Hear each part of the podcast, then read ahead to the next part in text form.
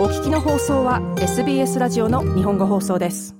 こんばんは。土曜日のこの時間はいつものように私安西直宗が日本とオーストラリアに関連したアーティストの情報を紹介していくコーナーです。さて、えー、今日は大変ユニークな、えー、インディジナス女性二人組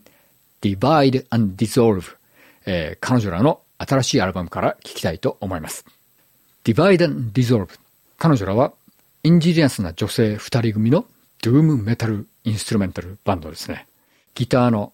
滝谷リード、そしてドラムのシルビー・ネヒル。この二人なんですけれども、滝谷はアフリカン・アメリカンとチェロキーの血を引いてオーストラリアに移ってきたという人です。そしてシルビーはオーストラリアとマオリの血を引いています。シルビーは今回紹介する最新アルバムのレコーディングが終わった後にえー、バンドから一旦身を引いて、今回のツアーには参加してないんですけれども、アルバムのレコーディングは全てシルビーが行ってますね。6年前にこの番組で彼女らの1枚目のアルバムが出た時に1曲かけたんですね。そしてこの番組でかけた後、当時のメルボルンミュージックウィークのオープニングセレモニーで彼女らがトリを務めたんですけれども、その時に面白いことがありまして、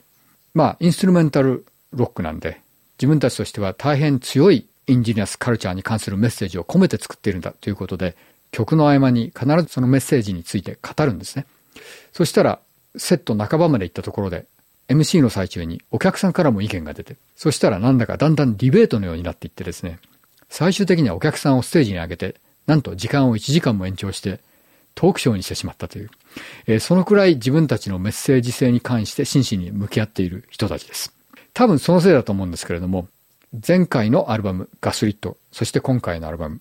この2枚ともニュージーランド出身にして、えー、オレゴン在住の大変有名なロックバンド、アンノーン・モータル・オーケストラのルーバン・ニールソンがプロデュースを担当しています。というのもですね、ルーバンもまた同じように大変複雑なインジニアスの血を引く人です。お父さんはマオリ、お母さんはハワイアン、そしてオーストラリアで生まれて幼い頃にオークランドに移住して、そこからまたオレゴンのポートランドに移住したという人ですね。えー、多分そのあたりのつながりがこの二組を結びつけたんじゃないかなっていう気がします。というのも、アンノーモータルオーケストラ、ご存知の方も多いかもしれませんけれども、全然メタルではありません。ドゥームでもありません。えー、60年代のサイケデリックロック、これを21世紀的にアレンジした音で、まあ、世界的な人気を得たバンドですね。ですから、音楽的に近いからということでプロデュースしたんではないと思うんですよね。むしろこのドゥームメタルインストゥルメンタルの音の中に込められている彼女らのメッセージをルーバンがきちんと汲み取ることができたということで信頼関係が生まれたんではないかなという気がします。えー、音の方はルーバンがプロデュースしてから単なるドゥームメタルのヘビーな音ではなくて非常に奥深い音になってますね。えー、特に滝綾の、えー、ソプラノサックスがフィーチャーされたシーケンスを非常に効果的に使ってまして単なるヘビーな音ではなくて、なんというかポジティブな結果が見えるような、そういうメッセージが音で伝わってくるような、そういうアルバムになってますね。一つ前のアルバムガスリット以来、えー、世界的な注目を集めまして、あの、ポーティスヘッドのジェフ・バーローの耳に留まって、ジェフ・バーローのレーブル、インバーダから前回、そして今回のアルバムはリリースされてます。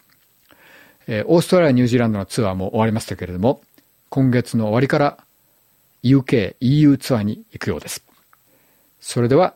Divide and Dissolve の6月に発売になりました新しいアルバム、Systemic からシングルの一枚としてカットされました。Indignation。これを聴いてください。